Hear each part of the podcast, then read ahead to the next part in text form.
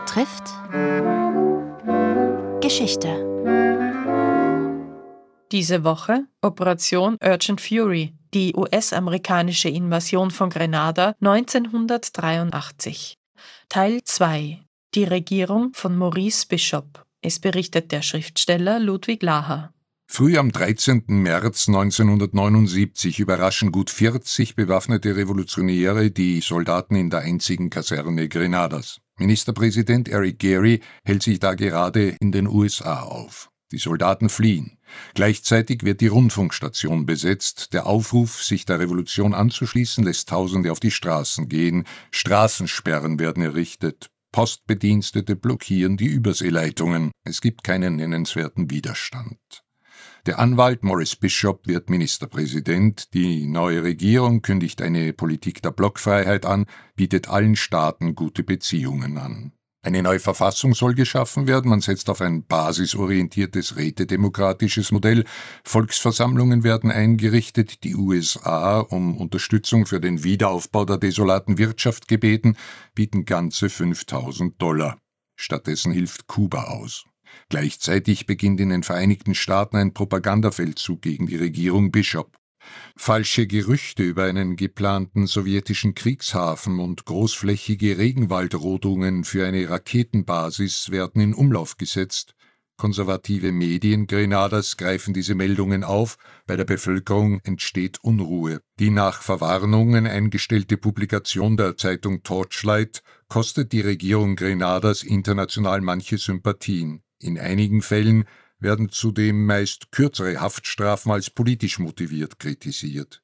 Die Regierungspartei NJM ist Mitglied der Sozialistischen Internationale, der auch die SPÖ angehört. Sofort werden große Reformen angegangen, Alphabetisierungsprogramme, Facharbeiterausbildung, kostenlose medizinische Versorgung, Abschaffung des Schulgelds, erste eigene grenadische Schulbücher, ein nationales Versicherungssystem, eine Landreform, Plantagenbesitzer müssen ungenutztes Land verpachten, Mutterschutz für Frauen, gleicher Lohn für gleiche Arbeit im öffentlichen Dienst, die Gründung zahlreicher Genossenschaftsunternehmen.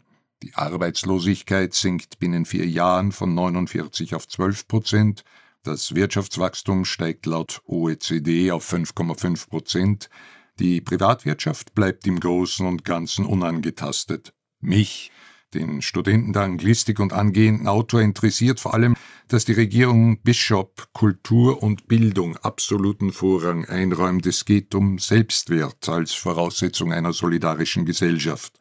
Never too old to learn steht auf einem drei Meter langen Schild neben der Straße mit dem Bild eines weißhaarigen Greises. Namen wie Jacob Ross und Merle Collins tauchen gedruckt auf, zwei heute namhafte, preisgekrönte Autoren im britischen Exil. Ich übersetze sie früh ins Deutsche und würdige sie in meiner Dissertation über grenadische Gegenwartsliteratur. Den Sommer 1983 verbringe ich für Recherchen zur Doktorarbeit und für eine Ö3 Music Box in Grenada.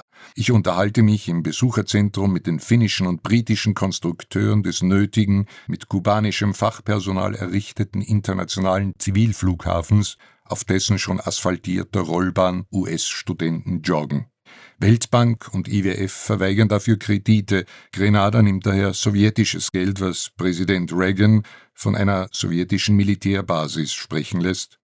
Den Attentätern eines Bombenanschlags auf eine Veranstaltung mit drei Toten und über 100 Verletzten werden CIA-Kontakte nachgewiesen. Ein großes Militärmanöver der USA erprobt die Invasion Grenadas. CIA-Dokumente über einen weit gediehenen Plan, die Revolution zu stürzen, werden öffentlich.